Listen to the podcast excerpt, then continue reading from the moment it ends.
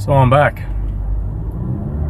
And uh, there's been a lot to catch up on. It's been an interesting seven months on the outside.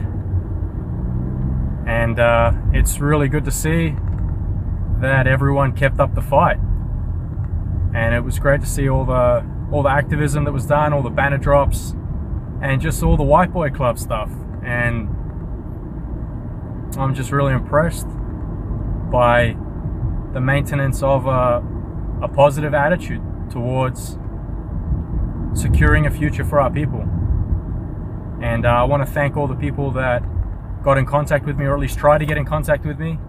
Uh, I'm not going to go into huge detail about the circumstances uh, of my incarceration just yet, but I spent seven months in solitary confinement. As you can probably tell, I'm pretty pasty. I got a couple hours out in the sun, and uh, I think I had about two hours uh, where I got to talk to another prisoner, um, like through a cage, uh, another Aussie, uh, in the course of about seven months, um, before they took that privilege away from me. So I've had an interesting journey, uh, staring at a at a grey wall and uh, I'm sure I have a lot to say in the coming weeks and months. I've got a lot of projects on the go. There's a lot of things I want to achieve. Uh, it's been a really good holiday. It's a really good reset.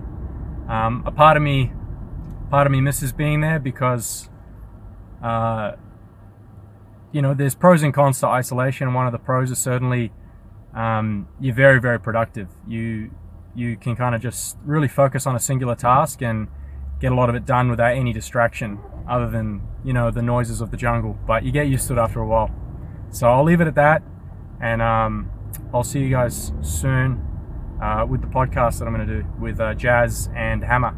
And there'll be a whole bunch of other guys i think martinez uh, dave hiscox um, and a whole bunch of other dudes are going to be jumping in as well. So it'll be a good catch up um, with all the boys and uh, yeah i'll see you soon. Take care blood and honor Heil Hitler